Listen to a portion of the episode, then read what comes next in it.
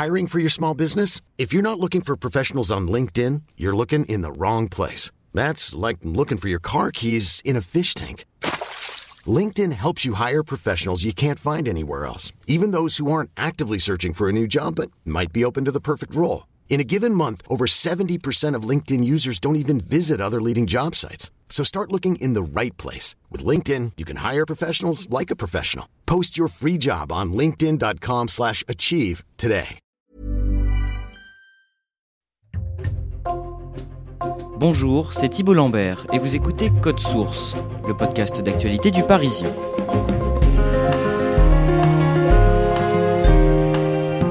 Le 13 septembre dernier, un documentaire diffusé sur la chaîne Arte a mis en lumière les dérives parfois sectaires de certains groupes bouddhistes en Europe. Ricardo Mendes est l'une des victimes qui témoigne dans ce reportage.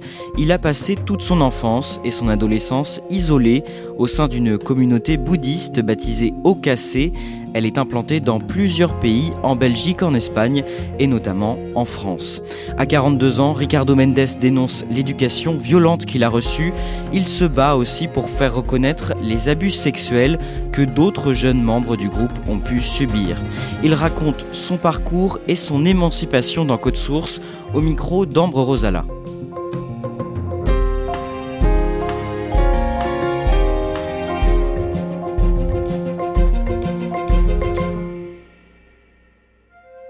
Ricardo Mendes habite à Bruxelles en Belgique où il me propose de nous rencontrer. Il a 42 ans et il est informaticien, mais en ce moment il ne travaille pas parce que son combat pour libérer la parole des victimes d'Ocassé, la communauté dans laquelle il a grandi, lui prend tout son temps. Nous nous installons et il commence à me raconter son histoire. Moi je suis né euh, en 1980. Je suis né dans une communauté euh, un peu utopique, hippie, bouddhiste, sur les bords, qui s'appelle la Ogyen Kunzang Jeling, C'est une communauté euh, inspirée par le bouddhisme tibétain, mais qui s'est largement construite sur le dos du bouddhisme tibétain. Et donc voilà, moi je nais à Bruxelles, au sein de cette communauté, et après un court séjour à l'hôpital, je vais être envoyé dans le sud de la France, dans un internat, soi-disant qui est en fait un domaine privé qui appartient à cette communauté secte.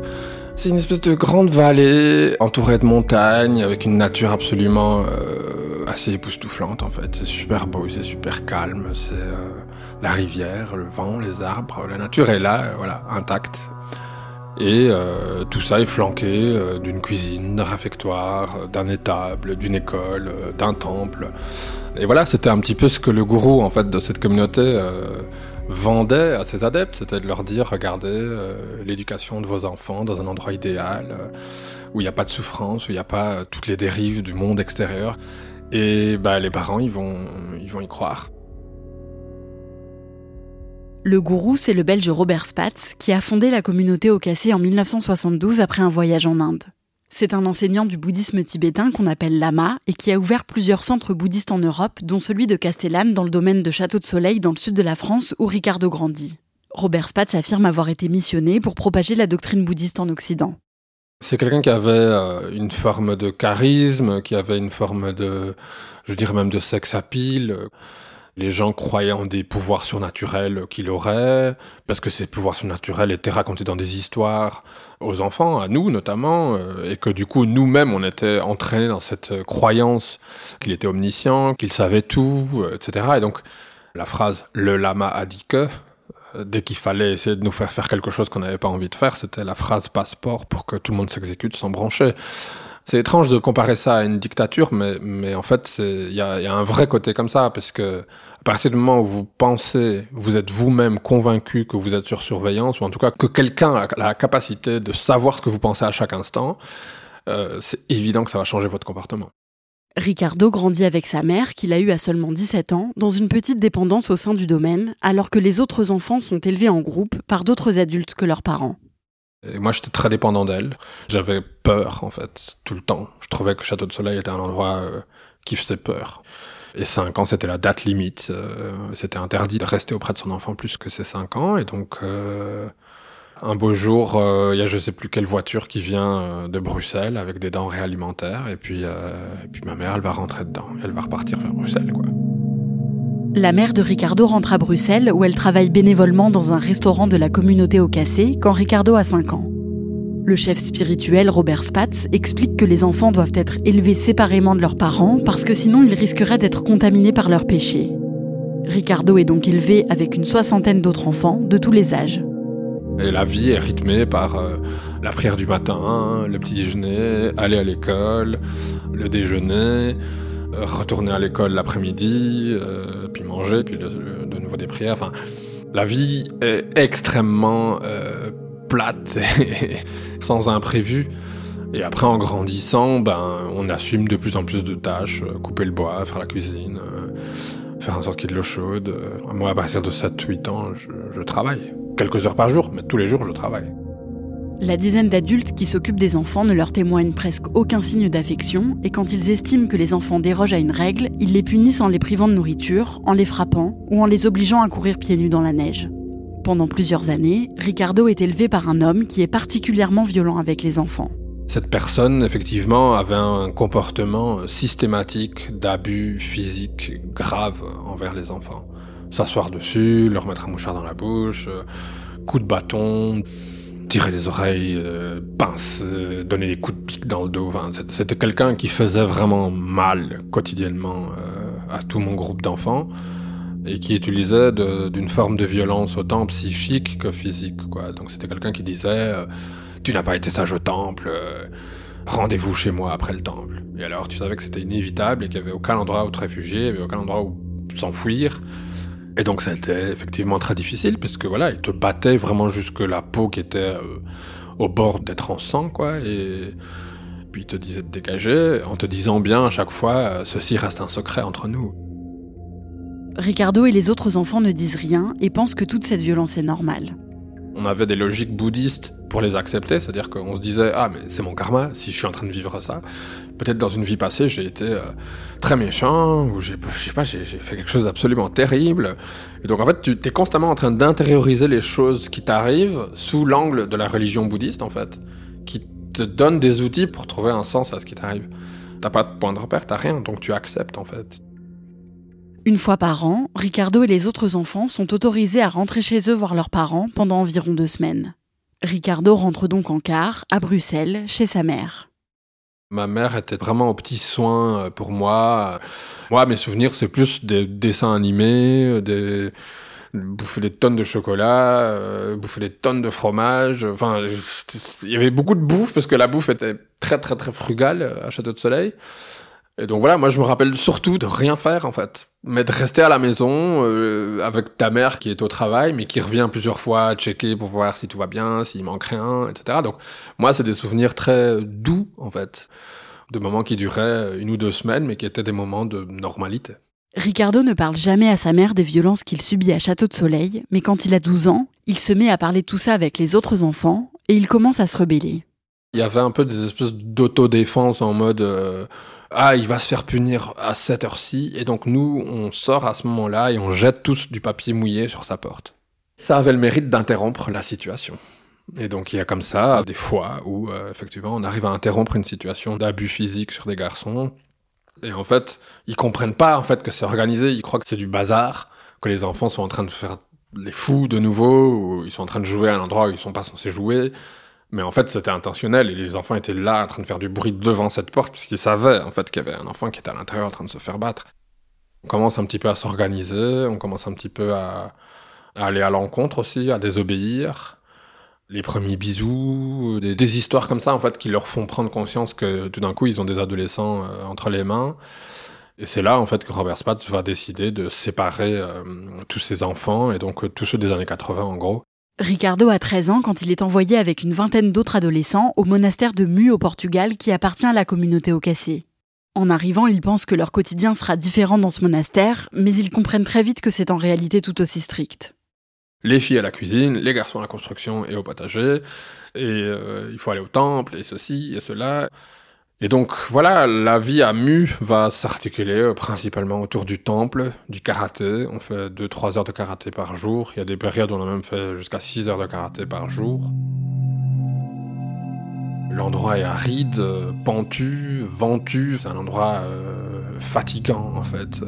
toute la situation est mentalement difficile. Au bout de quelques mois, Robert Spatz les rejoint pour vivre dans une maison près du monastère et il organise plusieurs fêtes avec les jeunes adolescents. On va se faire réveiller à 4h du matin et il y a du foie gras sur la table, de l'eau de vie euh, qu'on buvait dans des tasses.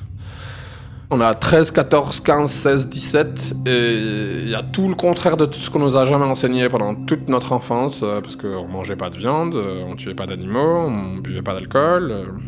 Et tout d'un coup, en fait, tout est là en mode orgie, quoi. Alcool à flot, viande à flot. Et donc Robert Spatz, en fait, il est en train de nous bourrer la gueule. Quand il a 16 ans, on vient dire à Ricardo qu'il doit quitter le monastère sans lui donner d'explication. Il rejoint alors une autre branche de la communauté Ocassé, toujours au Portugal, à quelques dizaines de kilomètres du monastère. Là-bas, la communauté s'occupe d'un restaurant végétarien dans un petit village portugais.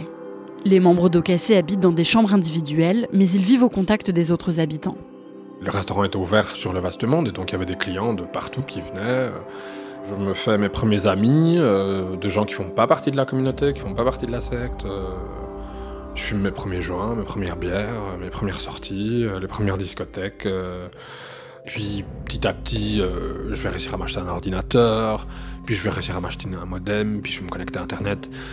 Et puis voilà, en quelque sorte, je vais me faire une fenêtre sur le monde à partir de mon petit chez moi, alors que je suis toujours dans cette communauté. Pour moi, en fait, par rapport à ce que j'avais vécu avant, bah, c'était déjà une forme de, liberté euh, totale. En 1997, quand Ricardo a 17 ans, Robert Spatz est arrêté et des perquisitions sont menées dans plusieurs centres de la communauté en Europe. Soupçonné d'escroquerie et de dérives sectaires, il s'enfuit en Espagne et continue de parler aux membres de sa communauté via des cassettes qu'il envoie dans les différents centres. Malgré ces accusations, Ricardo reste fidèle à la communauté et il rentre en Belgique pour travailler dans un restaurant tenu par Ocassé à Bruxelles. Mais quand il a 25 ans, il apprend que plusieurs jeunes femmes accusent Robert Spatz d'agression sexuelle, certaines quand elles étaient adolescentes. Il veut s'éloigner de la communauté, mais comme il en est complètement dépendant financièrement, c'est très difficile pour lui de partir. Puis il rencontre une femme qui ne fait pas partie d'Ocassé on va entamer une relation, puis quelques mois après, je vais apprendre que je vais devenir papa, et là, pour moi, c'est le déclic, quoi. Il faut se tirer d'ici au plus vite. Je pouvais pas rester une minute de plus là-dedans. Parce que pour moi, c'est hors de question que ma fille naisse dans ces murs, en fait. C'est presque un réflexe, c'est pas quelque chose de, réfléchi. Et donc, euh, elle a son propre appart, et moi, je vais partir vivre avec elle. Ricardo reste en couple avec cette femme pendant deux ans avant de se séparer. Il fait une formation pour devenir informaticien, il trouve du travail dans ce domaine, et il quitte définitivement la communauté au en 2013 quand il a 33 ans. Sa mère aussi a quitté au et quelques temps après, il apprend qu'une enquête est en cours à l'encontre de Robert Spatz. Ma mère reçoit un papier de la justice qui lui dit voilà, vous avez été interrogé en 1997 euh, lors des, perquisitions, est-ce que vous avez quelque chose à rajouter? Je vois ce papier et je me dis mais en fait, il y a une procédure en justice qui, date depuis 1997. Je regarde cette feuille et je me dis, mais il faut faire quelque chose, quoi. Parce que sinon, ils vont aller raconter leurs leur conneries, là. Et nous, en fait, on a vécu tout ça et on n'a pas droit au chapitre. On a, moi, ma génération, enfin, beaucoup de ma génération, en fait, n'ont jamais été interrogés par la police. Ricardo veut absolument pouvoir témoigner, alors il décide de contacter un avocat. 20 minutes après, je reçois une réponse. Monsieur, euh, rendez-vous dans mon cabinet euh, tel jour. C'est comme ça que tout d'un coup, on a débarqué dans une affaire judiciaire qui existait depuis 1997, dans laquelle on n'avait quasiment jamais participé. Et on va arriver à 23 dans une affaire judiciaire où il n'y avait pas de partie civile. Le 5 janvier 2016, le procès de Robert Spatz s'ouvre à la Chambre correctionnelle de Bruxelles et Ricardo, devenu porte-parole des victimes d'Ocassé, vient témoigner à la barre. J'ai pas conscience de ce qu'on était en train de faire.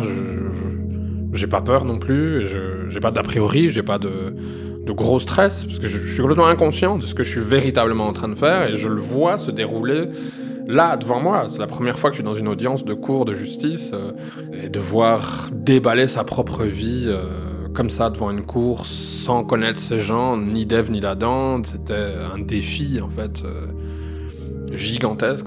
D'un point de vue psychologique, oui, c'est littéralement se mettre à nu, révéler ses pires blessures, ses pires traumas. C'était vraiment difficile et en même temps c'était libérateur. Et en plus de ça, écouter les soupirs d'une défense euh, opposée qui, qui estime qu'on raconte des conneries. Euh, c'est une épreuve psychologique d'une que je sous-estimais complètement. En fait, je pense que si je savais dans quoi je me jetais, euh, ben je, je l'aurais juste jamais fait, en fait, très honnêtement. Robert Spatz est condamné à 4 ans de prison avec sursis, il fait appel, et un nouveau procès a lieu à la fin de l'année 2020. Ça se termine le 2 décembre 2020 avec 5 ans avec sursis, avec une partie des abus sexuels qui sont reconnus mais qui sont prescrits, euh, les nouveaux abus sexuels qui n'ont pas été instruits, donc ils sont pas jugés, donc euh, les, personnes ne sont pas reconnues euh, victimes de ces faits. Et 5 ans avec sursis, c'est horrible, parce que voilà, c'est juste trop peu. Étrangement, je me sens pas rongé par la colère et par tout ça, mais en même temps, je me sens très déterminé à, ce que les responsabilités soient mises sur la table et que les choses euh, soient reconnues. Je pense que c'est ça en fait que tout le monde attend en fait, c'est une reconnaissance des faits. Et puis chacun après, il va passer le restant de ses jours à, recoudre des bouts de fil avec euh, avec les parents, avec les grands-parents, avec les petits enfants. Enfin, on va espérer qu'à la fin de tout ça, vraiment quand tout ça, sera terminé, que peut-être euh, des petits bouts de réconciliation et de pardon vont, pouvoir émerger.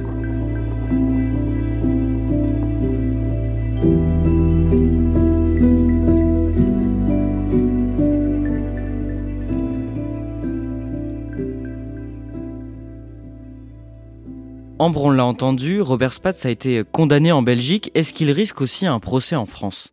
Alors, une enquête a été ouverte en 2021 par la police française parce qu'il est soupçonné d'avoir euh, abusé sexuellement de huit fillettes euh, à Château de Soleil, donc euh, le domaine du sud de la France où a grandi Ricardo. Et donc, Ricardo et les autres victimes de violences de la communauté au cassé espèrent que cette enquête aboutira à un procès en France. Qu'est devenue la communauté au cassé aujourd'hui?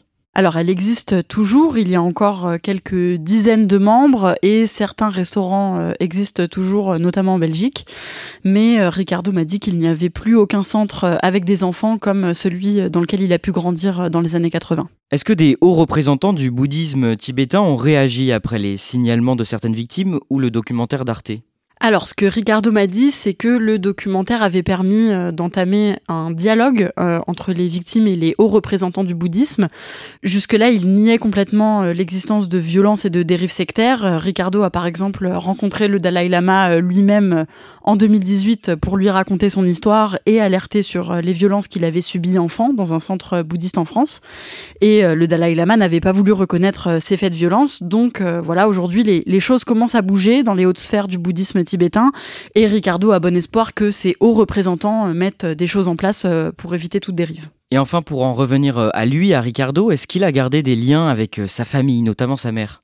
Oui, il est resté en contact euh, avec sa mère. Il parle aussi encore un peu euh, à son père qui faisait euh, lui aussi partie de la communauté, mais ils n'ont pas vraiment de relation parce qu'il m'a expliqué que son père l'avait un peu abandonné à cette communauté sans se préoccuper de lui. Donc il est encore en contact avec sa mère qui a quitté elle aussi la communauté, mais c'est vrai que leurs rapports sont un peu compliqués et il m'a expliqué que ça faisait un an qu'ils se parlaient plus vraiment parce que c'était plus simple pour lui de prendre ses distances avec elle. Merci Ambro Rosala et merci à Gaëtan Morin pour son aide. Le documentaire Bouddhisme, la loi du silence est disponible en replay sur le site d'Arte jusqu'au 11 novembre.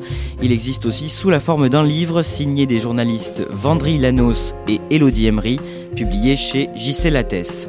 Cet épisode de Code Source a été produit par Raphaël Pueyo et Clara Garnier Amourou.